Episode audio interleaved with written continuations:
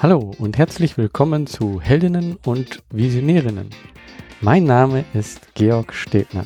Dieser Podcast ist für Heldinnen und für Visionärinnen und erzählt wahre Geschichten von Menschen, die etwas bewegen. Er zeigt dir Wege zur sinnvollen Arbeit und deiner eigenen sozialen Unternehmung. Ich muss ganz ehrlich sagen, als ich diesen Namen gewählt habe, Helden und Visionäre, da habe ich mir nicht so viel Gedanken drüber gemacht, über das Gendern. Denn ich habe einfach gedacht, so, ich möchte, dass es mehr Helden und mehr Visionäre gibt. Und ich kann das machen, indem ich zeige, was andere Menschen bewegen, was andere Menschen machen. Ähm, jetzt ist dieser Titel so, aber ich merke, immer wieder, immer mehr Gespräche führe ich eben auch mit Visionärinnen und mit Heldinnen. Und ich möchte hier auch Heldinnen und Visionärinnen Inspiration geben, damit sie wirklich etwas ändern, damit sie das, was in ihnen selber drin ist, anfangen und ähm, da vorangehen. Und diese Inspiration, die bekommst du jetzt auch in meinem Gespräch mit Christine bzw. Tine Blacks von Tausche Bildung für Wohnen. Es war ein unheimlich spannendes Gespräch, denn es hatte zwei Ebenen. Das eine ist das, was öffentlich sichtbar ist und das andere ist das Innerste von jedem Einzelnen, der ja an diesem Ganzen, über das, was wir hier reden, beteiligt war und ist. Und das hör dir an. Schau da drauf, was sichtbar ist und was nicht sofort sichtbar ist. Denn oft ist es das, was nicht sofort sichtbar ist, was den großen Unterschied ausmacht. Viel Inspiration bei unserem Gespräch. Hallo Tine. Hallo lieber Georg, vielen Dank für die Einladung zu diesem Gespräch. Ja, freut mich auch riesig. Ähm, ich habe schon länger beobachtet, was ihr so macht. Und zwar habe ich das erste Mal äh, von dir, euch gehört äh, im Social Impact Lab, wie ich dort Stipendiant war. Ähm, und das, was ihr macht, ist Tausche Bildung für Wohnen. Wunderbarer Name, weil er schon viel beschreibt. Ähm, aber vielleicht sagst du erstmal genau, was macht ihr? Und danach ähm, widmen wir uns, äh, was, wie du genau dort hingekommen bist. Ja, mache ich, mach ich gerne. Also äh, Tauschebildung für Wohnen, da ist der Name eigentlich Programm. Ähm, es geht darum, dass wir in Duisburg-Marxloh und auch äh, seit diesem Jahr in Gelsenkirchen-Öppendorf, also in zwei Stadtteilen, denen es nicht gut geht, die strukturell sehr benachteiligt sind, wir haben dort zwei Wohnungen gekauft in Marxloh und diese Wohnung renoviert und eingerichtet. Und ähm, wir haben junge Leute eingeladen, wie Studenten oder äh, junge Leute, die einen Bundesfreiwilligendienst oder ein FSJ machen. Ähm, wir haben sie eingeladen, sich bei uns zu bewerben und äh, die können dort kostenlos leben in den WGs, die wir eingerichtet haben. Äh, und im Gegenzug für die Mietfreiheit, die sie äh, bekommen, übernehmen die eine Bildungspatenschaft für Kinder aus dem Stadtteil. Äh, das funktioniert so, dass wir im Nachmittagsbereich ähm, eine ganze Reihe an Kindern haben, die nach der Schule zu uns in unsere Tauschbar kommen. Das ist also der Ort, wo alles stattfindet. Und dort treffen die Kinder auf ihren Bildungspaten und erhalten Lernförderung, Nachhilfe, Freizeitbetreuung, ähm, ja, eine Ansprechperson, ein, ein offenes Ohr, einen großen Bruder, eine große Schwester, die sich äh, für, ja, für die Kinder einsetzen, die sich um die Kids kümmern, die sie von der Straße holen und, und versuchen, ihnen ein Vorbild zu sein, eine Perspektive zu geben. Und das Projekt läuft jetzt äh, seit Anfang 2015, obwohl wir den Verein schon 2012 gegründet haben hat es so lange gedauert, bis wir unsere Türen öffnen könnten.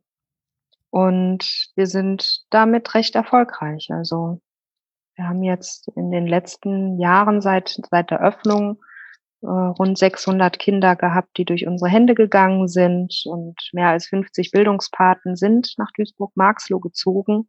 Und die hätten sich ohne uns da sicher nicht hin verirrt in den Stadtteil.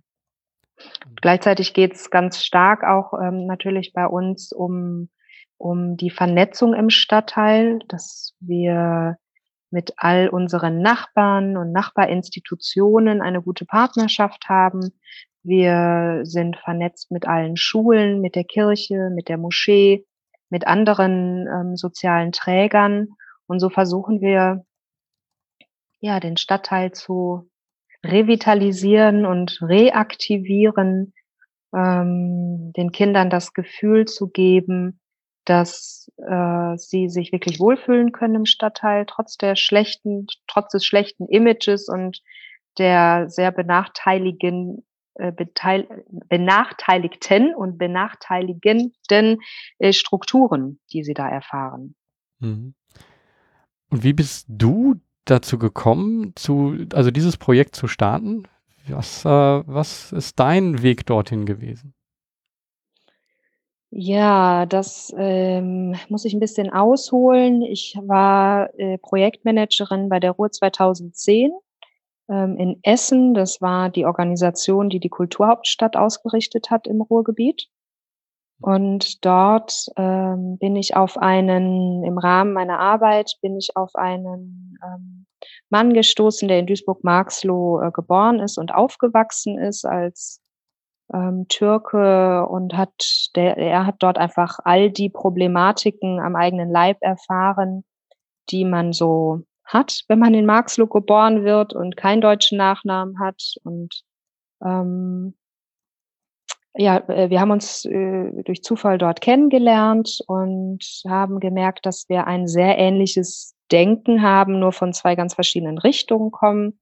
Dazu muss man wissen, ähm, dass ich äh, sehr, sehr früh Mutter geworden bin. Ich äh, war so eine klassische Teenager-Mutter noch in der Schulzeit und äh, ja, war alleinerziehend und weiß daher, wie es ist, wenn man auch einer benachteiligten Bevölkerungsgruppe angehört und wie es ist, wenn man auf Hilfe angewiesen ist und wie es ist, wenn man in Armut lebt. Ähm, Alleinerziehende haben in Deutschland ein viermal so hohes Armutsrisiko wie der Rest der Bevölkerung. Und ja, durch unsere beiden Biografien und äh, unsere Art zu denken, ähm, ist dieses Konzept eigentlich, hat das Form angenommen, ja. Und äh, jetzt mein ehemaliger Gründungspartner ähm, ist mit dieser Idee schon sehr lange schwanger gegangen und hatte in seiner eigenen Biografie quasi eine erste Bildungspatin. Das war die Mutter eines, eines deutschen Freundes, die ihm geholfen hat, ähm, sage ich mal, die Welt außerhalb von Marxlos auch zu erkennen. Und so sind eben aus den ja, Bruchstücken unserer beider Biografien hat dieses Projekt seine Form angenommen. Und wir haben zunächst eine Agentur gegründet und haben Stadtführungen durch Marxloh angeboten, ähm, Kunstprojekte realisiert. Und dann haben wir irgendwann alles auf eine Karte gesetzt und gesagt, ja Mensch, was, was manifestiert denn eigentlich unsere Haltung zur Welt und unsere eigenen ja, äh, Erfahrungen, Lebenserfahrungen, was, was manifestiert das am besten? Und dann kam diese verschiedenen Zutaten eigentlich zusammen, dass es darum geht, die Schwächsten der Gesellschaft ähm, anzusprechen und ihnen Hilfestellung zu geben, in die Familie hineinzuwirken und das Ganze eben eingebettet zu haben in dem Stadtteil und gemeinsam mit dem Stadtteil. Hm. Und wenn man sich die Bestandteile von Tauschebildung für Wohnen anschaut, so ist es auf der einen Seite eine, ein, eine urbane Revitalisierungs- ähm, wenn man so will. Wir bringen unterschiedliche Menschen zusammen. Wir unterstützen ähm, die Schulen darin, dass wir ihnen ihre sehr schwere Aufgabe ja nicht abnehmen, sondern eigentlich an ihrer Seite stehen, den Kids ähm, ja zur Seite stehen und genau hingucken. Das schaffen die Lehrer natürlich in ihrem Alltag gar nicht. Ähm, wir bringen Menschen in den Stadtteil hinein, die sich sonst nicht verirrt hätten, weil ich finde, Integration ist ja keine Einbahnstraße. Ja, oder wir fahren zumindest von der anderen Seite in die Einbahnstraße rein, indem wir eine, ich sag mal, eine Bildungsschicht reinziehen in den Stadtteil, die dann dort leben für eine Zeit, für eine Zeit lang und dadurch die Erfahrung machen, wie es ist, wenn man weniger privilegiert aufwächst und dass jeder Mensch dort seine Geschichte hat und ähm, niemand sich entscheidet, am Rand der Gesellschaft zu leben, hm. so wie das so immer dargestellt wird. Ja, und so haben wir eben ja nach der Kulturhauptstadt ähm, in 2011 angefangen, das Konzept zu Tauschebildung für Wohnen runterzuschreiben. Dann haben wir 2012 den Verein gegründet, nachdem wir ähm, ja so aus Versehen, sage ich mal, den größten deutschen Förderpreis für Sozialunternehmen im Bereich Bildung gewonnen hatten, den Act for Impact. Und das ging dann irgendwie rasant und relativ schnell so weiter. Hat aber dann bis 2015 gedauert, bis wir wirklich die Türen öffnen konnten, die ersten drei Kinder hatten, die ersten sechs Bildungspaten. Das war ein sehr, sehr langer, sehr, sehr beschwerlicher Weg. Ja.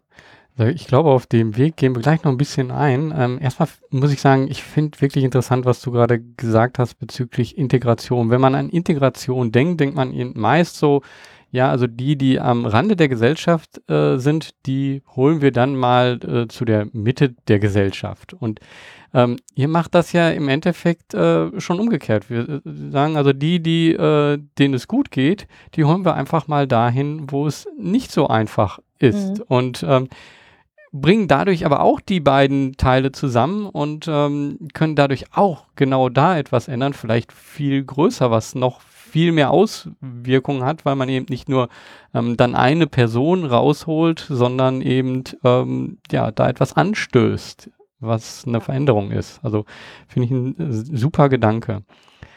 Ja. Ähm, wie war das denn für dich? Du hast gesagt, so ja, alleinerziehende Mutter. Ähm, da denkt man ja erstmal so, ja, man hat ja selber schon eine Menge selber zu tun und ähm, dann zu sagen, so, okay, ich will in dieser Richtung etwas machen. Hast du da irgendwie auch dran gezweifelt? Also ist das, ist das das Richtige? Sollte ich mir nicht einen normalen Job suchen und äh, jetzt erstmal gucken, dass ich so, ähm, ja, das normale Leben vorangehe? Du hast dich ja so ein bisschen auch da für was anderes entschieden. Was, was waren da die Auslöser? Also, äh, wenn du mir erklären kannst, was ein normales Leben ist, ist vielleicht dann nochmal ein anderes Podcast-Gespräch. Äh, okay, aber ich würde, ist ja so dieser Standard. Ja. Ne? So ein eigenes genau. Haus, ne, Auto, eigener Job. Ähm, äh, das, also das wird halt als normal angesehen. Und ja, wenn man. Okay, also normal gibt's äh, irgendwie in meiner Familie sowieso schon mal gar nicht. Da macht irgendwie jeder einen sehr verschlungenen Lebensweg. Ähm, da äh, folge ich nur einer Tradition in meiner Familie. Das ist das eine. Ähm, und äh, ich hatte daneben ein äh, normales Leben. Also ich habe einen normalen Job gehabt nebenher. Ich musste mich und meinen Sohn ja ernähren. Wie gesagt, ich war alleinerziehend. Äh, der Vater hat auch keinen Unterhalt gezahlt. Ich war äh, kreuzarm eigentlich und habe zwischendurch selber Hartz IV bezogen und so weiter. Ähm, ich habe ganz normal gearbeitet nebenher in einer Teilzeitstelle, die es mir ermöglicht hat, äh, ja, was heißt zu leben? Also leben kann man natürlich nicht so richtig unter Hartz IV-Niveau. Ähm, und in der Zeit der wenigen, die mir dadurch geblieben ist, dass ich eben nicht zu 100 Prozent gearbeitet habe, ja, haben wir eben Tauschbildung für Wohnen entwickelt und das hat eben jede freie Minute ausgefüllt, jedes Wochenende, jede Ferienzeiten, jeden Abend ähm, etc. Und ich muss ganz ehrlich sagen, ich kann das gar nicht so ganz genau beantworten, ob ich mich dazu ganz bewusst entschieden habe, sondern es hat sich für mich entschieden. Das war jetzt die Aufgabe, die ich, die zu mir gekommen ist. So würde ich das eher beschreiben. Und ähm, die große Hoffnung, dass, dass, dass, dass ich was bewirken kann, was über meine kleine eigene Familie mit meinem Sohn hinaus wirkt. Ja, das, das hat mich angetrieben und mich hat auch immer mehr angetrieben und auch schon bevor ich das gegründet habe, ähm, zu zeigen, dass man auch einen nicht in Anführungsstrichen normalen Lebensweg gehen kann, ohne stigmatisiert zu sein Ähm, ich habe äh, trotz der Geburt meines äh, Sohnes äh, äh, meine Schule weitergemacht. Ich habe irgendwann dann Abitur gemacht, ich habe studiert etc. Und ähm, alles auch mit äh, recht passablen Abschlüssen. Ähm, das ist ja kein, keine Behinderung, mhm. ja, sondern da muss man eben doppelt so stark sein und doppelt so schnell sein etc. Man zahlt auch einen großen Preis dafür, überhaupt keine Frage. Aber es hat mich eigentlich immer noch mehr angespornt, weil ich auch gesehen habe, dass die Kids und die Familien in Marxloh, die haben eine entscheidende oder zwei entscheidende Sachen nicht. Die haben nicht die Sprache und das Selbstbewusstsein, für sich selbst wirklich einzustehen in der Gesellschaft und zu sagen, nur weil ich keinen deutschen Nachnamen habe oder nur weil ich vielleicht in Anführungsstrichen nur zur Hauptschule gehen konnte, habe ich trotzdem ein Recht, hier gestalterisch wirk wirksam und wir zu wirken. Ja, ich glaube, das ist auch etwas, was wirklich dann ja, fehlt, ähm, also ich kann dann aus eigener Betroffenheit vielleicht so ein bisschen sagen, also ich bin selber Hauptschüler gewesen, hatte aber ganz andere Sachen im Kopf ähm, und äh, dann, ja, die, die Idee zu haben, zu studieren und äh, etwas dann zu entwickeln zu wollen, Technologie zu entwickeln, war zu dem Zeitpunkt absolut absurd. Ähm, ich kann aber jetzt nicht sagen, dass ich jetzt das Selbstbewusstsein gehabt habe, sondern auch so, wie du jetzt gerade sagst, so, es ist mal so ein Stück für Stück immer so ein, ja, es war irgendwie doch klar, dass, äh, dass es dahin gehen soll. Ne? Ich habe es einfach gemacht. Ähm, und wenn, wenn man aber nicht das sieht, dass es irgendwo möglich ist, und ich glaube, das hast du gesehen irgendwoher, ähm, also dass ein Ausbrechen aus dem vorgelegten Weg, den man halt hat. Ne? Ah, okay, Hauptschüler ist also dann Lehre und dann jahrelang ackern. So. Und wenn man aber glaubt, so, okay, da kann etwas anderes raus werden, ähm, dann, ähm, ja, dann entwickelt man auch äh, Selbstbewusstsein und dann kommt man auch in andere ähm, in anderen Kontakt und dadurch ändert sich auch jetzt, wie du gerade sagtest, als Beispiel die Sprache, weil ich denke, das ist etwas, was dann auch in, bei, bei euren Patenschaften ähm, ja. dann zu sehen ist, weil die sich halt ja unterschiedlich unterhalten erstmal. Na, auf jeden Fall. Und, und das Wichtige äh, hast du auch gerade schon gesagt. Ähm, eigentlich das, was du jetzt gerade beschrieben hast, was, was ich in meiner eigenen Biografie beschrieben habe, ist das, was wir versuchen bei Tauschebildung für Wohnen. Es ist das eine, den Kids zu besseren Noten zu verhelfen. Das macht deren Leben natürlich ein bisschen leichter. Aber es geht natürlich viel, viel mehr darum, den Kindern zu zeigen, dass die Welt nicht an der Grenze von Marxloh endet und auch die gedankliche Welt nicht an der Grenze von Marxloh endet.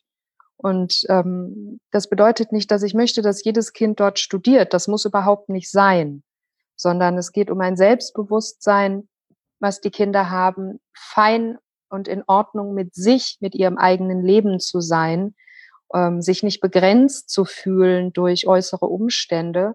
Und das kann man genauso spüren, wenn man, wenn man sich entschließt, einen Kiosk zu eröffnen, ähm, Kfz-Mechaniker zu machen oder auch eben studieren zu wollen.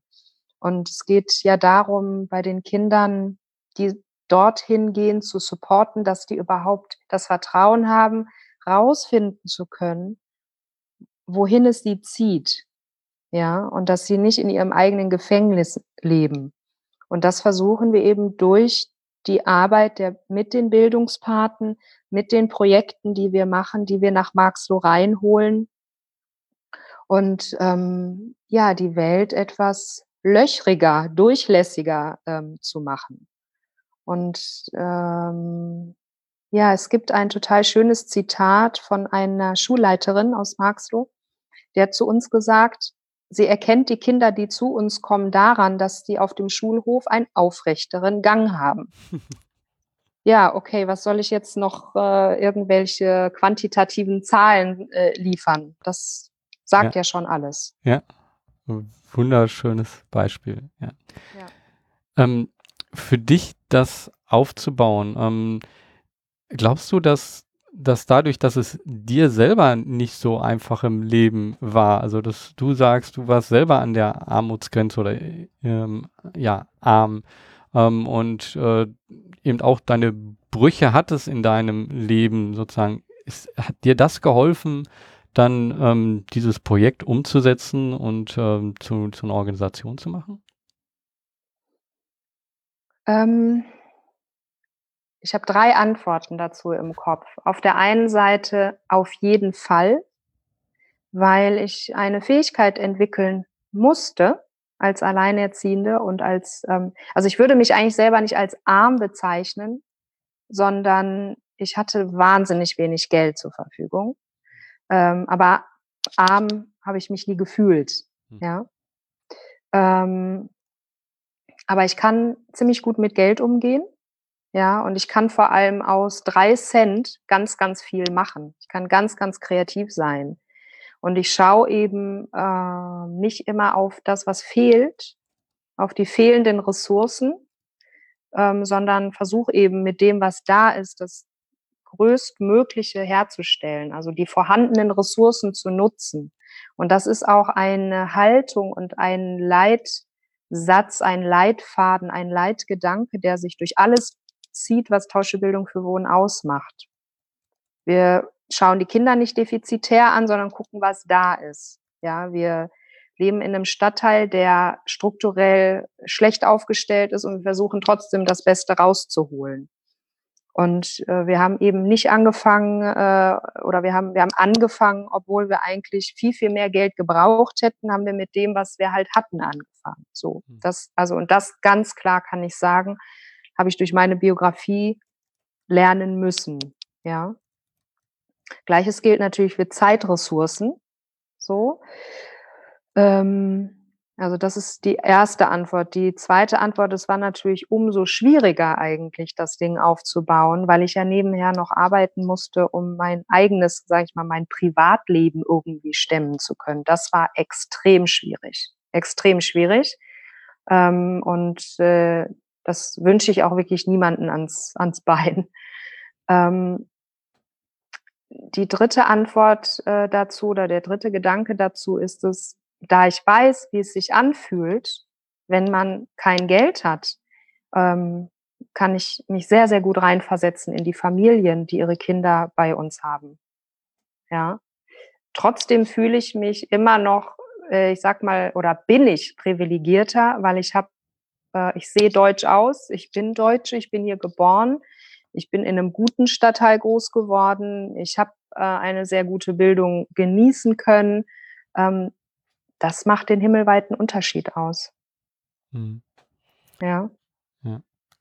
Ähm, ich fand hier wichtig, dass ähm, die, die Sichtweise auf das Ganze, dass, dass das wirklich das Entscheidende ist. Also ähm, man denkt nämlich oft in Stigma wie arm oder äh, ähm, ja, vielleicht auch die wollen nicht oder sonst was. Also in, in so typische Stigma denkt man, ähm, wenn man aber ich sag's mal so, Türen aufmacht oder Möglichkeiten einfach öffnet und äh, aufzeigt einfach.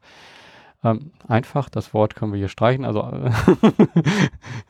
äh, Möglichkeiten aufzeigt, ähm, dann ist, ähm, dann wird eben was anderes gesehen. Und ich glaube, das macht den Unterschied, also aus ja. dem Standard herauskommen.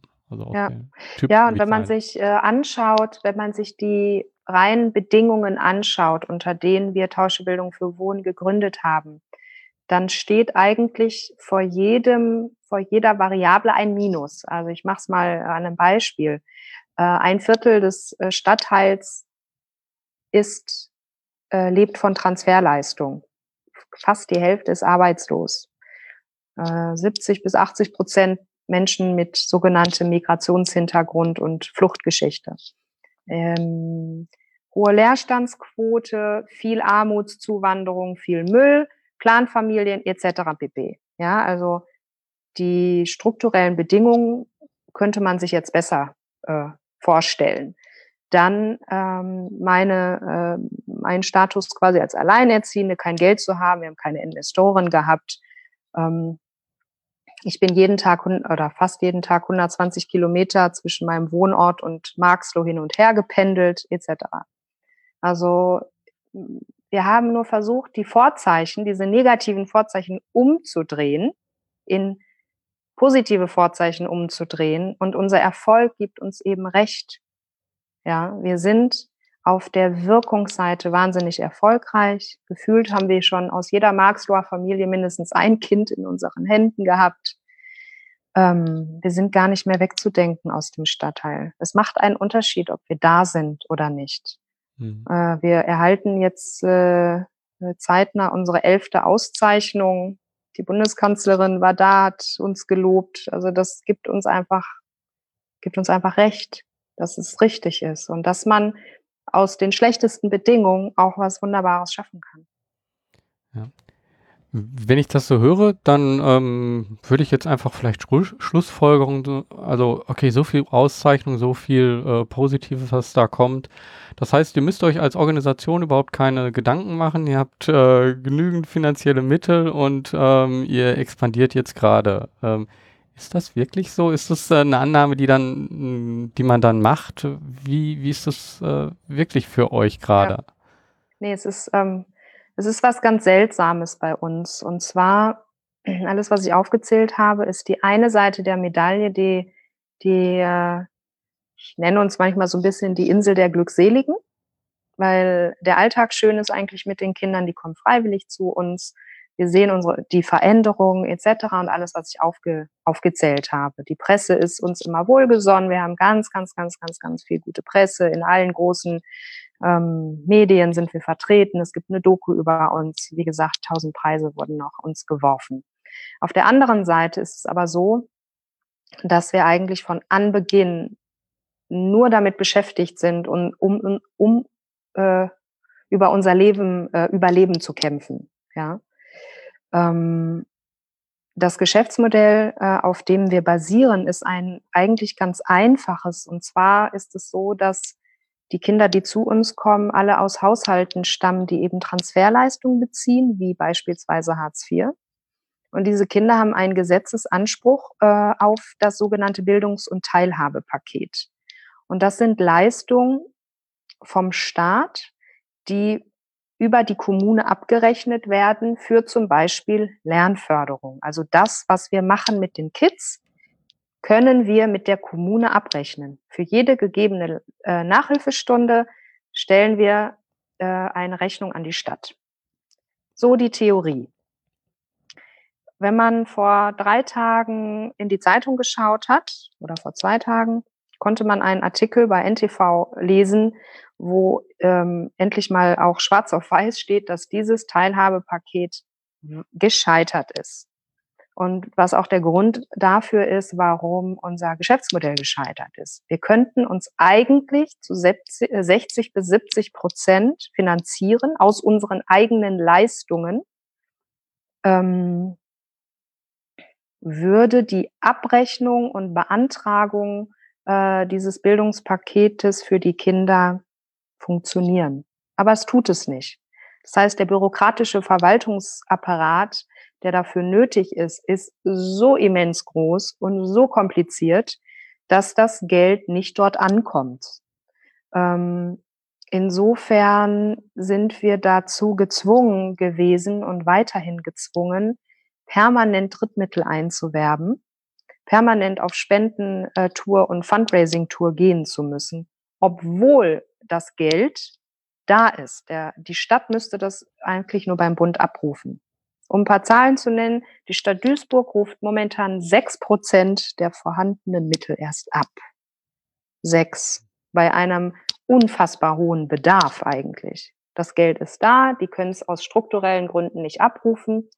Die tun mir auch ein bisschen leid, kann ich äh, mein Mitgefühl auch ausdrücken, aber innerhalb dieses, äh, dieser Gesetzgebung ist etwas so falsch und da ist so ein großer Bug drin, was wahnsinnig schade ist, weil, wie gesagt, beim Bund liegt Geld für die Kinder wir machen das Angebot, wir erbringen ja auch die Leistung. Ja, nur wir können, wir kriegen es nicht bezahlt. Hm. Und ja, da hast du jetzt gerade auch gesagt, du bist jetzt ähm, genau wegen diesem Geschäftsmodell auch jetzt in die Impact Factory. Das ist äh, in Duisburg eben auch ein Förderer äh, für Sozialunternehmer. Ähm, also Förderer insofern, dass äh, die dort beraten, äh, unterstützen, äh, auch am Anfang. Und du bist dort jetzt im Endeffekt nicht als startendes äh, Sozialunternehmen reingegangen, sondern eben als ein Unternehmen, was eigentlich schon eine Ecke weiter ist, aber nochmal eben da drauf gucken will. So was kann man trotzdem machen. Und da erstmal alle Hochachtung äh, für ähm, da auch wirklich zu sagen, nochmal so, okay, wir machen das jetzt hier schon so lange, aber ähm, es wäre ganz gut, wenn jemand anders nochmal von außen da drauf guckt oder wenn ich einfach mit jemand anderen nochmal das durchgehe, um ähm, einfach zu sehen, welche Möglichkeiten gibt es denn sonst noch. Ähm, ich glaube, das ist etwas ganz Wichtiges, was man ähm, als äh, Unternehmerin und Unternehmer einfach auch immer wieder angehen muss, zu sehen, so, okay, ich komme hier an einer Stelle nicht weiter, vielleicht kann, sieht jemand anders etwas, was ich nicht sehe. Ja. Ähm, kannst du dazu was sagen, was, ähm, was du dort ähm, in, in der Impact Factory ähm, an Unterstützung bekommst, aber auch, ähm, glaube ich, was du dort an Unterstützung gibst auch, weil ich glaube, das ist auch etwas, was äh, da wirklich sehr wichtig ist, ähm, nämlich dass, dass dadurch, dass du schon einfach etwas weiter äh, bist, auch viel geben kannst. Mhm, genau. Ja, also ich hatte jetzt das Glück, dass äh, die Impact Factory eröffnet hat und dass sie mich dort in das Stipendiatenprogramm aufgenommen haben. Und äh, meine Aufgabe, die ich mir gestellt habe, ist, ist diese Zeit zu nutzen, unter ähm, der äh, und also mit Zuhilfenahme äh, des Netzwerks vor Ort und der professionellen Beratung nochmal ganz explizit auf das Geschäftsmodell zu schauen. Ich hatte ja gerade erklärt, durch das Scheitern des Bildungs- und Teilhabepakets ist unser Geschäftsmodell gescheitert und wir sind vor allem angewiesen auf Spenden und äh, Fördergelder, Stiftungen etc. Und diese Abhängigkeit wollen wir nicht. Das ist so wahnsinnig anstrengend es ist eine so große Verwaltungsaufgabe und wir sind ja nicht angetreten, um ein Projekt zu verwalten. Wir wollen die Kinder nach vorne bringen und das, dafür haben wir kaum Zeit. Das ist ja völlig absurd. So, und in der Impact Factory habe ich mir jetzt quasi die Zeit genommen, wie nochmal zurück auf Los zu gehen und ähm, das Geschäftsmodell anzuschauen. Wobei ich das eigentlich schon seit ja, seit, ich weiß nicht, anderthalb Jahren mache und auch in verschiedenen Kontexten mit verschiedenen Beratern. Ähm, in einem Uni-Projekt äh, habe ich das auch schon gemacht. Also ich habe mir versucht, aus den unterschiedlichsten Bereichen Menschen mit denen ins Gespräch zu kommen, mit denen zu brainstormen, mit denen, sag mal so Mini-Hackathons zu machen zu dem, zu dieser Thematik. Wie kann man Tauschebildung für Wohnen langfristig finanziell sichern. Ja, und es ist so wahnsinnig schwierig, weil wir arbeiten im Bildungsbereich mit benachteiligten Kindern. Also es sind ja noch nicht mal in Anführungsstrichen Jugendliche, die ähm, bald vor der Ausbildung oder ähnlichem stehen, äh, wo man, wo jetzt vielleicht Unternehmen direktes Interesse schon hätten, äh, uns zu finanzieren, um die dann nachher als Azubis abgreifen zu können. Unsere Kinder sind von der ersten bis zur achten Klasse, also ganz frühphasig. Ähm, ja, äh, dann sind das Kinder, die, ich muss es manchmal so sagen, halt keiner haben will. Ja, ähm, die man am liebsten eigentlich schnell vergessen möchte, weil die halt ganz, ganz viele Problematiken mit sich bringen.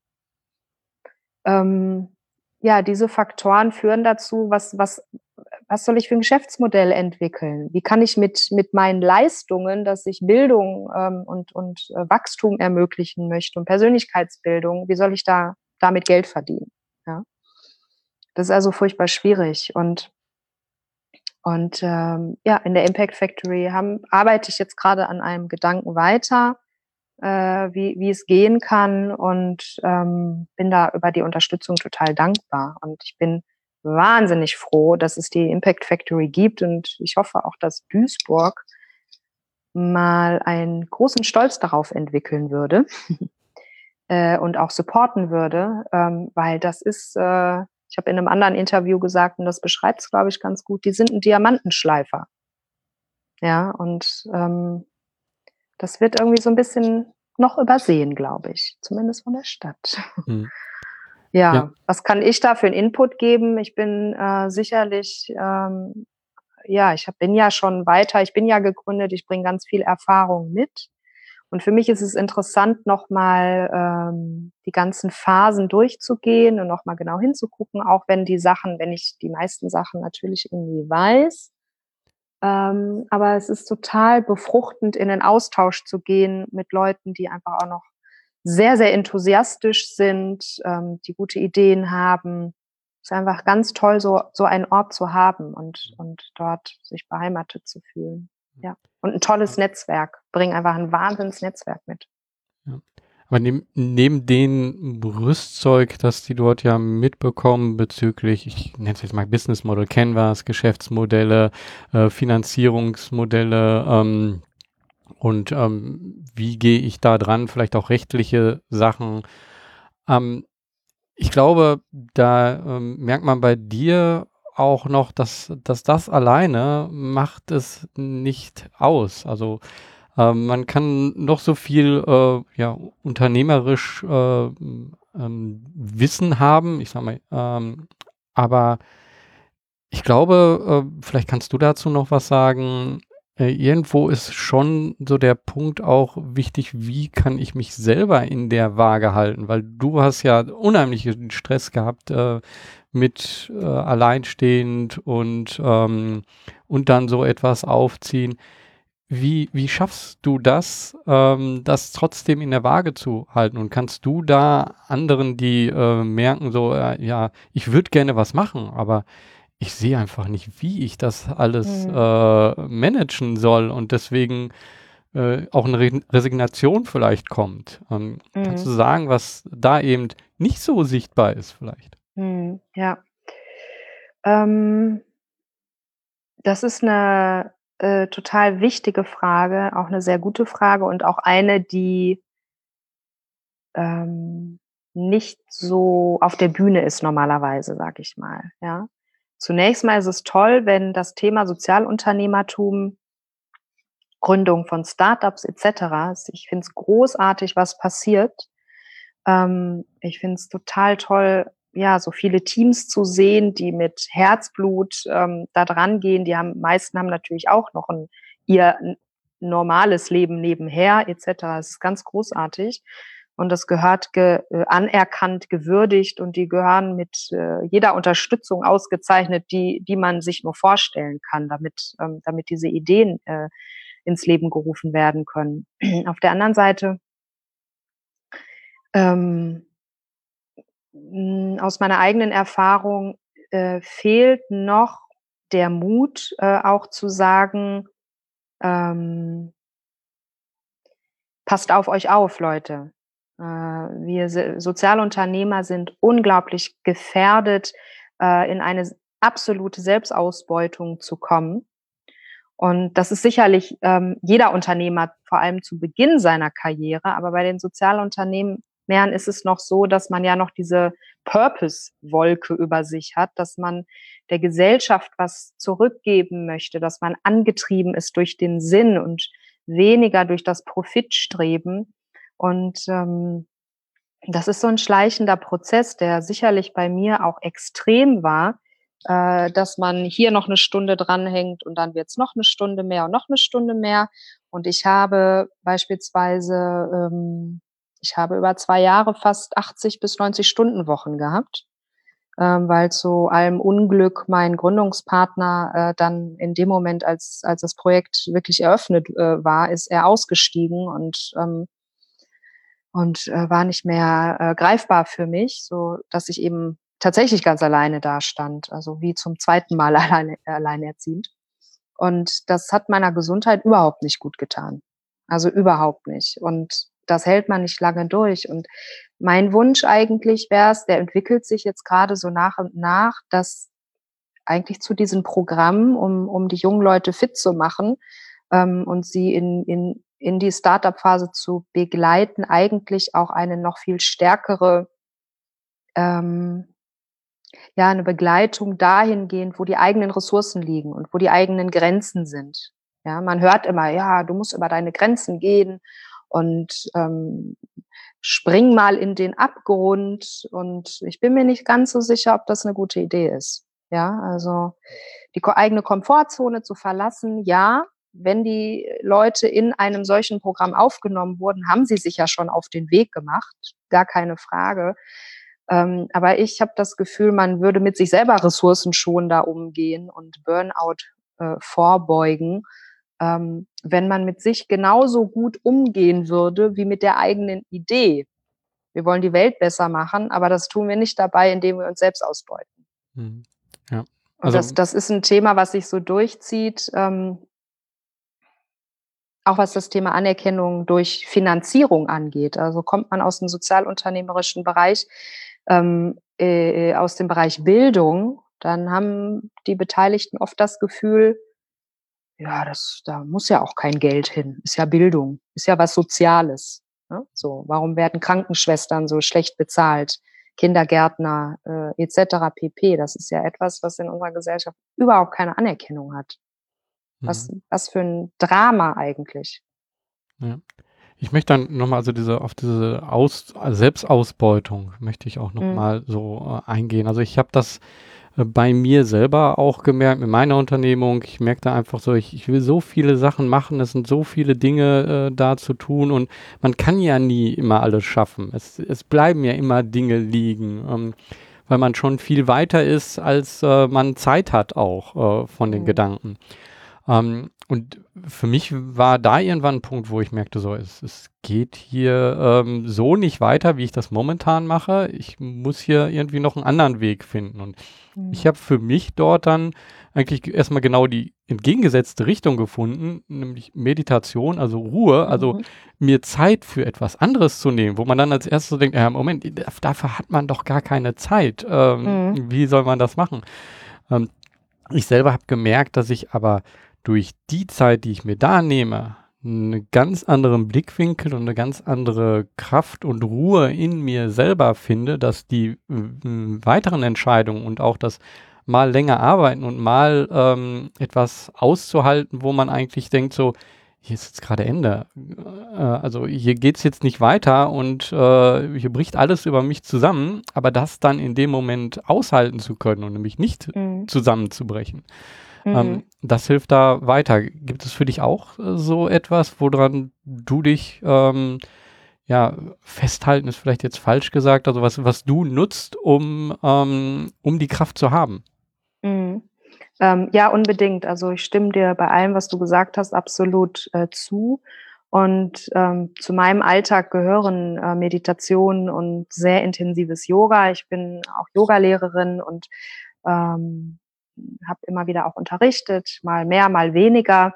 Und das gibt mir eine äh, wahnsinnig, wahnsinnige Kraft. Ich weiß gar nicht, äh, ob ich hier noch sitzen würde, wenn ich das nicht gehabt hätte. Nichtsdestotrotz hatte ich einen sehr, sehr schweren Burnout äh, vor gut zweieinhalb Jahren. Und ich habe anderthalb Jahre gebraucht, um, um wieder geradeaus gehen zu können, um wieder ähm, im Plus äh, zu sein mit meiner Kraft trotz Meditation und Yoga. Ähm, das ist also kein Allerheilmittel und das ist kein Pflaster, sondern das sollte man jetzt nach meiner Erfahrung eigentlich schon etabliert haben, bevor man in so etwas wie eine Gründungsunternehmung äh, geht. Ja, also mal abgesehen davon, dass ich mir für jeden Menschen wünsche, dass er für sich eine, eine solche Kraftquelle findet, äh, das muss jetzt nicht Yoga oder Meditation sein. Es gibt tausend verschiedene Sachen. Aber äh, um nochmal auf, ähm, ja, auf die Bemühungen von Leuten äh, zurückzukommen, etwas zu gründen, finde ich, sollte das dringender Bestandteil auch von Programmen, es gibt ja wahnsinnig viele Programme, ähm, sein, nicht nur immer auf die externen Dinge zu gucken. Du hast es gerade angesprochen, Business Model, Canvas, Storytelling rauf und runter, ähm, Verhandlungsgespräche, Gemeinnützigkeitsrecht etc. Das ist alles super und das braucht man auch. Aber auch nach innen zu arbeiten, sich darüber klar zu werden, ähm, was eigentlich meine eigene Motivation? Was hat das mit mir zu tun? Warum mache ich das? Mache ich das aus Eitelkeit? Mache ich das aus Betroffenheit? Mache ich das, weil ich mich irgendwie nichts anderes traue. Ähm, es gibt tausend äh, Gründe dafür und jeder Grund ist in Ordnung, aber dass man sich darüber im Klaren wird, warum mache ich das? Wo ist meine Motivation? befriedigt das quasi meinen mein inneren Ruf nach, ähm, ich möchte etwas Sinnvolles tun, was bedeutet das für mich und wo sind meine Grenzen, wo sind meine Ressourcen? Und ähm, ich würde mir wünschen, dass das einfach äh, integraler Bestandteil ist. Und ich würde mir auch wünschen, dass man ähm, viel, viel offener damit umgeht, mit äh, Burnout, Selbstausbeutung, ähm, mit den unfassbar vielen Stunden an Frust und Tränen, äh, die, glaube ich, jeder vergießt, der diesen Weg geht. Äh, und ich finde es sehr, sehr problematisch, dass es eine Art ja, manchmal empfinde ich es schon fast wie so eine Art Battle zwischen den Leuten. Ja, ich habe wieder nicht geschlafen und ähm, jetzt morgen mache ich noch eine Nachtschicht und so weiter. Dass das quasi ein, ein Kriterium sein soll dafür, dass man wirklich ein sehr committeter Unternehmer ist. Nein, das ist sehr bemitleidenswert. Ja. Wenn man, wenn man das als ähm, positiv bewertet oder dasjenige Kriterium hat, dass man besonders engagiert ist, weil man nachts nicht schläft. Nein, dann ist man besonders gefährdet. Ja. Und ich finde, solche Themen treiben mich sehr, sehr stark um und ich würde mir wünschen, dass, dass mehr Leute davon auch berichten und dass das auch Eingang findet in die Unterstützung von Startup-Gründung. Ja.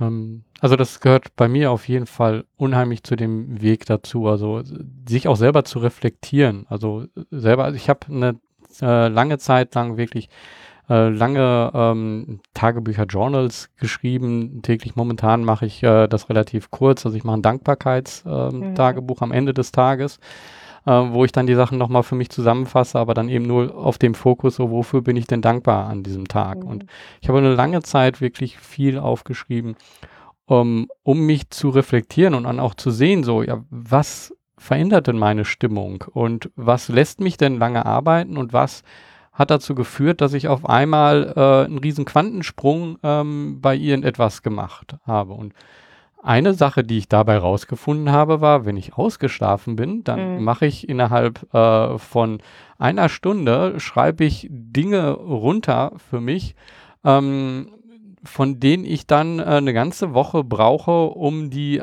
auszuarbeiten und äh, da äh, voranzukommen und das umzusetzen. Ähm, nur hätte ich dieses Ausgeschlafene nicht, ähm, hätte ich in so einem Trott gearbeitet und hätte nicht mhm. zielgerichtet gearbeitet. Ja.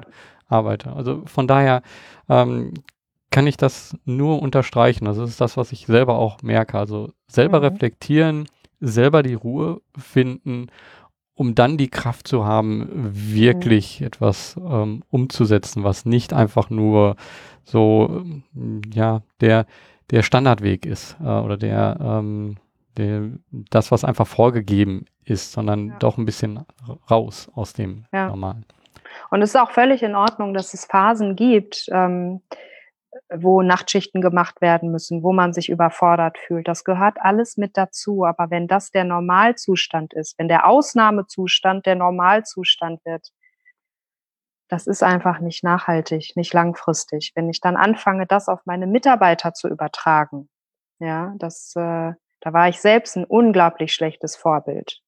Wenn ich meinen Mitarbeitern gesagt habe, ähm, ihr sollt jede Zeit haben, ihr sollt äh, in Kraft bleiben. Und mein Satz war es immer zu sagen, wenn du morgens das Gefühl hast, dass du nicht aufstehen willst und zur Arbeit kommen willst, da müssen wir ganz dringend reden, dann läuft irgendwas nicht gut. Das ist so ein bisschen der Indikator ähm, oder, oder mein Satz immer äh, zu allen gewesen. Ich selber habe aber meistens ja zwei Schichten hintereinander gearbeitet und was das auch ähm, Vorbild, das ist keine gute Vorbildfunktion. Die Leute haben sich schlecht gefühlt, wenn sie vor mir rausgegangen sind und wissen, ich sitze da noch und äh, am nächsten Morgen komme ich mit Augenringen, die Autoreifen quasi zur Arbeit. Das ist nicht schön. Das ist, äh, das ist äh, nicht glaubwürdig. Ja, und das kann man mal machen, aber eben nicht als Dauerzustand. Mhm. Kannst du dich so an so einen Moment erinnern, wo du aber merktest, hey, ähm, alles das, was ich hier mache, also all diese schwierigen Zeiten auch, ähm, das gibt mir unheimlich viel zurück äh, aufgrund, ja, diesem Moment. Kannst, kannst du da eine Geschichte erzählen? Weißt du da einen Moment? Ja, also ich hatte vorhin ja von, äh, von dieser einen Schulleiterin berichtet, die sagte, dass äh, die Kids, die von uns kommen oder bei uns sind, einen aufrechteren Gang entwickeln. Da habe ich gedacht, okay, jetzt ja, habe ich ja alles richtig gemacht. Das ist das, was ich wollte. Ähm, und ganz klar, im Prinzip ist jeden Tag irgendwas Kleines passiert. Die, die, die Wirkung dessen, was wir versucht, versuchen in Marxloh, die hat ja direkt hinter meinem Schreibtischstuhl stattgefunden. Denn die Kinder haben Liebesbriefe unter der Tür durchgeschoben. Ja. Ähm, die haben äh, Bilder, also wirkliche Liebesbilder an äh, unsere Türen gehängt. Die haben geklingelt, auch wenn sie keine Nachhilfe hatten, wollten die Nachhilfe haben. Ja, weil, weil die das gleichgesetzt haben mit Spaß haben. Wenn ein Junge, der aus Afghanistan geflohen ist äh, und seit einem Jahr hier ist, sagt, er möchte Bundeskanzler werden. Ja. Äh, die nächste, die ähm, eine Lernbehinderung hat, plötzlich aber das Gefühl hat, äh, sie möchte ganz dringend Polizistin werden. Ja.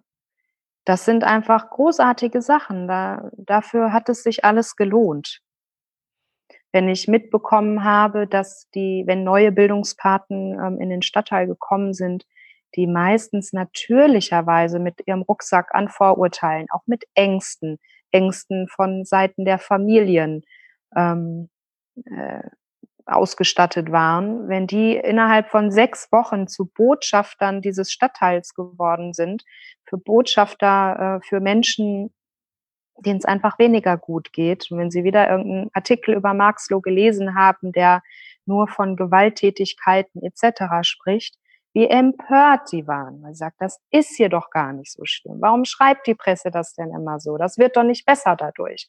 Also äh, wenn die das zu ihrem persönlichen Anliegen gemacht haben und ähm, wenn wir von Alumnis äh, dann hören, wie sich ihre Sicht auf die Welt verändert hat, das nehmen die ja mit in die Welt. Also wir, wir, wir, wir versuchen ja unsere Haltung und unsere, ja, unsere Haltung quasi dadurch subversiv in die Gesellschaft äh, einzuführen, indem die Bildungspartner ja nach ihrer Zeit gehen in Jobs, die gehen ins Studium. Die, die nehmen was mit fürs Leben und verbreiten das weiter. Und ähm, ja, wenn man sich, äh, wenn man sich sagen lässt und die Kinder fragt und die Familien fragt, wenn ein Vater sagt, Sie haben meine Jungs verzaubert. Ja. Das ist, denke ich, die Antwort auf, auf deine mhm. Frage, ob sich das lohnt oder nicht. auf jeden Fall. Und ich fand auch nochmal gut, dass du das hier nochmal gezeigt hast, dass es auch, ähm, wir hatten so sehr den Fokus auf den Kindern, denen geholfen wird, aber ähm, eben auch die Paten, die da sind. Ähm, das ist nicht einfach so, ja, ich helfe dann und dafür bekomme ich dann eine Wohnung, sondern äh, mhm. die werden auch verwandelt. Also die, ja. das ist, äh, also die wachsen auch. Das ist auch Absolut. für die eine ähm, Veränderung der Sichtweise. Ja. Ähm, Absolut. Da ist in der aktuellen Brand 1 Ausgabe, wenn ich das sagen darf, mhm. ähm, ist ein Artikel über uns äh, genau zu dieser Thematik ähm, äh, der Wahrnehmung, wie sich die Wahrnehmung verändert ähm, auf Seiten der Bildungspaten und auf Seiten der Kinder. Ist ein sehr, sehr schöner Artikel ähm, jetzt hier in, in der Oktoberausgabe. Mhm. Ähm, ja, was es auslöst in, in den beiden Seiten, indem sie ein Jahr lang so intensiv miteinander zu tun haben. Ja, das kann ich mir gut vorstellen. Ihr seid aber auch in so einem Transformationsprozess oder in, eine Veränderung. Also man sieht das ja Geschäftsmodell suchen und ähm, ins Social, äh, ins, äh, in die Impact Factory äh, zu gehen, dort ähm, nochmal Verbindungen auch suchen. Ähm, wie sieht denn das für dich aus? Gibt es Dinge, die, die sich gerade ändern, ähm, wie, wie man euch unterstützen kann? Ähm, was ist gerade für euch wichtig jetzt aktuell? Mhm. Genau, aktuell, äh, du hast es angesprochen, ähm, befinden wir uns ja in 'nem in 'ner großen Transformation. Wir haben in diesem Jahr einen zweiten Standort eröffnet in in Gelsenkirchen-Ückendorf und, ähm, haben quasi die erste Skalierungsstufe genommen, wenn man so möchte. trotz der finanziellen Schwierigkeiten, die dadurch natürlich sich vergrößert haben. Aber wir sehen hier auch, ähm, der Bedarf ist da. Es rufen Städte bei uns an, die das Projekt auch bei sich haben wollen. Äh, Städte aus anderen Bundesländern, aber auch aus NRW. Das bestätigt und bestärkt uns natürlich ganz klar. Ähm, aber wir suchen jetzt auch zum Ende des äh, Jahres einen neuen, einen neuen geschäftsführenden äh, Vorstand und äh, oder eine Institution, die sich vorstellen kann, ähm, näher mit uns zusammenzuarbeiten, das Projekt ähm, anzudocken bei sich, weil äh, wir einfach festgestellt haben, wie wahnsinnig schwierig es ist, diesen ganze, dieses ganze Backoffice äh, zu installieren und wie wenig Zeit wir eigentlich aufbringen können, um die Qualität der Bildung für die Kinder ähm, zu steigern, um weiter zu skalieren, um unsere Wirkung zu vergrößern. Wir sind so damit beschäftigt, einfach quasi das hinten im, im Backoffice äh, Strukturen zu schaffen, die halten, Geld zu besorgen, etc., dass wir einfach so abgelenkt sind und unsere Kräfte so schwinden, um an dem zu arbeiten, weswegen wir überhaupt angetreten sind. Ja, und wir sind ganz sicherlich nicht die einzige Organisation, der es so geht. Ich würde denken, jede Bildungsinstitution leidet darunter extrem. Und äh, wir möchten eben jetzt den Versuch starten, da äh, besser zu werden und äh, uns neu aufzustellen. Deswegen sind wir auf der Suche nach einem neuen geschäftsführenden Vorstand oder aber lieber noch nach einer Institution, die sagt, hey, ähm, lass uns mal gemeinsam überlegen, wie wir hier eine bessere Struktur hinbekommen, um das Ding irgendwie größer auszurollen. Mhm. Ähm, Finde ich ähm, wirklich wichtig, auch so einen Schritt zu machen. Ich hatte jetzt äh, auch noch ein Gespräch, der Podcast wird auch noch veröffentlicht, ähm, mit genau den Gründern, die ähm, gerade einen Übergang haben von einer Geschäftsführerin auf eine neue Geschäftsführerin. Mhm. Ist vielleicht etwas, was ich dir dann ans Herz legen kann, nochmal äh, ein super tolles Gespräch. Ähm, so, wir haben jetzt eigentlich das alles so gut gezeigt, was, äh, was ihr gemacht habt, was ihr geschafft habt, was ihr momentan macht. Ähm, wenn du jetzt mal so in die Zukunft schaust, so gegen Ende des Podcastes, was ist das, was du dir wünschst ähm, für Tauschebildung, äh, für Wohnen, für die Zukunft, für das, was ähm, sich dort entwickeln soll? Also ich wünsche mir natürlich, dass am liebsten in jeder zweiten deutschen Stadt eine Tauschebildung für Wohnen existiert dass es sich nicht nur beschränkt auf strukturschwache Stadtteile, sondern man kann sich das Modell ja auch ganz wunderbar vorstellen in strukturstarken Stadtteilen, weil auch da gibt es zum Beispiel Wohlstandsverwahrlosungen ähm, oder man holt Bildungspaten aus strukturschwachen Stadtteilen in strukturstarke Stadtteile, also Integrationsarbeit pur zu leisten hier. Ähm, ach, ich kann mir so wahnsinnig viel vorstellen, ähm, was man mit den wo man am Thema Bildung, ähm, Entwicklung der Kinder arbeiten kann. Ja, ich bin äh, nicht so ein wahnsinnig großer Fan unseres Bildungssystems und was die Kinder heutzutage so noch lernen müssen, das ist einfach alles überholt und nicht mehr relevant. Ja, die werden ja nicht auf die Zukunft vorbereitet. Ich würde lieber mal darüber nachdenken, was ist eigentlich unsere Vision der Zukunft? Was müssen die Kinder eigentlich wissen und lernen etc. Also in diese Richtung würde ich viel, viel lieber weiterdenken. Ähm, unsere Wirkung vergrößern, ganz klar, bei einem kleinen strukturellen Wasserkopf hinten. Ich wünsche, dass wir ein Geschäftsmodell finden, das uns unabhängig werden lässt von, von äh, Stiftungen und äh, ein, reinen Spenden. Ähm, ja, und ich wünsche mir vor allem, dass die äh, Struktur auch unabhängig von mir laufen kann. Also ich bin damals angetreten und habe versucht, eine Struktur zu etablieren, ein Projekt zu etablieren, eine Idee ins Leben zu rufen und zu manifestieren, ähm, die aber auch unabhängig von mir laufen kann. Weil ich total daran glaube, und das ist so mein Leitsatz, was Sozialunternehmen angeht, dass man eigentlich nur antreten sollte, wenn man auch bereit ist, sich selber wieder abzuschaffen. Weil wenn wir uns abschaffen könnten von Tauschebildung für Wohnen, dann haben wir ja alles richtig gemacht. Ja. Und ich finde, ähm, jede Hilfsorganisation sollte sich genau daran messen, weil wir nicht antreten, um uns einen Job zu schaffen, sondern um ein Problem zu lösen. Und wenn das Problem gelöst ist, dann braucht es uns nicht mehr. Ich vergleiche das gerne mit dem Elterndasein. Ich fange ja auch ab Tag eins, eigentlich ab Tag der Geburt, mit der Abnabelung an, äh, das Kind in die Selbstständigkeit, ähm, in die Freiheit zu erziehen. Erziehen ist ein total bescheuertes Wort, aber zu geleiten, ja. Äh, und ich möchte ja nicht, dass mein Kind mit 30 noch ähm, mich braucht, um zu überleben. Ich werde immer die Mutter bleiben, ganz klar, auch von Tauschebildung für Wohnen. Aber das soll ja unabhängig und äh, als eigenständige Person agieren können. Hm.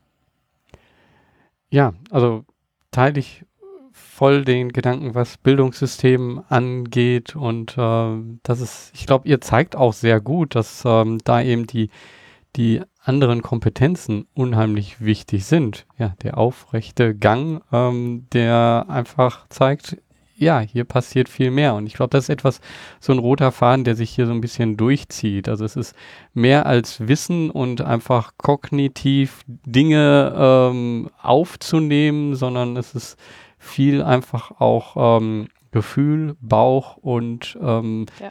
da zu sein für etwas und Änderungen als Möglichkeit zu sehen. Ähm, ja. Ja. Ähm, wenn man ja dich als äh, geschäftsführender Vorstand unterstützen will oder einfach, wenn man sagt, oh, man, ich würde gerne ähm, dort Pate sein ähm, oder wenn eine Stadt ist, die sagt, hey, ich möchte gerne, ähm, dass das zu uns kommt und wir äh, finden da einen Weg zur Finanzierung. Wie kann man euch am besten kontaktieren? Wo findet man euch? Ähm, einfach äh, unseren Namen googeln. Wir sind äh, unter bekannten Social Media Kanälen zu finden. Einfach Tauschebildung für Wohnen mal bei Herrn Google eingeben, ähm, mir eine E-Mail schreiben, uns kontaktieren, also die bekannten Wege. Hm. Wunderbar. Also danke für das Gespräch, danke für den Einblick. Ähm, ich fand es sehr inspirierend und äh, bin gespannt, äh, was sich in der nächsten Zeit dort ergibt und in welchen Städten ihr noch überall auftaucht. Ja, vielen Dank, Georg, für das schöne Gespräch und für dein Interesse an Tauschenbildung für Wohnen. Hm, gerne. Bis ganz bald. Ja, nochmal danke, Tine, dass du dir die Zeit genommen hast und äh, danke, dass du so einen schönen Einblick in das, was du mit Tausche Bildung für Wohnen machst, aber auch in das, was dich beschäftigt und dass du die Gedanken hier teilst und damit andere inspirierst, auch unter schwierigsten Bedingungen etwas zu starten und trotzdem zu wissen, das kann etwas werden. Ich hatte am Anfang gesagt, dass für mich dieses Gespräch zwei Ebenen hatte. Und zwar das eine, was so öffentlich sichtbar ist oder von außen sichtbar ist und das andere, was innen in jedem Einzelnen der Menschen, die daran beteiligt sind, ähm, eben die, die Änderung ist oder das, was ähm, dort arbeitet. Ich möchte erstmal hier auf das öffentlich Sichtbare eingehen. Ähm, das, worüber wir hier gesprochen haben, zeigt, dass wenn man selber involviert ist in die eigene soziale Unternehmung, weil man selber auch Schwierigkeiten verstehen kann, in denen ähm, eine Situation gerade ist. Also wenn man einen Bezug zu dem Thema hat, dann ist das sehr hilfreich. Ich glaube, das ist hier gut herausgekommen. Außerdem ist ganz klar sichtbar, dass Tausche Bildung für Wohnen ein unheimlich hilfreiches Pro Projekt ist, eine unheimlich hilfreiche Unternehmung ist für Bildung, Integration und für die Vermittlung zwischen unterschiedlichen gesellschaftlichen Gruppen. Es geht aber nicht, wie man als erstes vielleicht denkt dabei, ähm, um das Helfen einer einzelnen Person. Es geht darum, ein Stigma nicht zu sehen, dadurch, dass ich mit einzelnen Kindern arbeite, mit Menschen arbeite, dass ich dadurch aber etwas viel Größeres verändern kann, nämlich einen ganzen Stadtteil, eine ganze Beziehung zueinander. Es gibt hier nicht das klassische Geber und Nehmer, sondern das, was hier geschieht, ist, dass gemeinsam Horizonte erweitert werden. Und zwar, um selber zu wachsen. Sowohl die Kinder als auch die Paten wachsen bei diesem Zusammentreffen der unterschiedlichen gesellschaftlichen Gruppen. Wenn man Bildung hört, dann denkt man, ja, das macht einen großen Unterschied, ob ich Bildung habe oder nicht. Aber was macht einen Menschen wirklich aus? Ist es Bildung? Ist es Erfolg? Ist es Wohlstand? Nein. Ich glaube, das, was hier bei dem Gespräch rauskam, ist so was ganz Simples wie der aufrechte Gang. Das macht einen Menschen aus. Ist das öffentlich sichtbar? Ja, das ist sichtbar. Aber der Auslöser dazu, der ist nicht sichtbar, denn es ist die eigene Sichtweise, die innere Einstellung, die uns aufrecht gehen lassen. Und das geht, wenn ich eine andere Zukunft sehe, als die, die für mich scheinbar vorgezeichnet ist.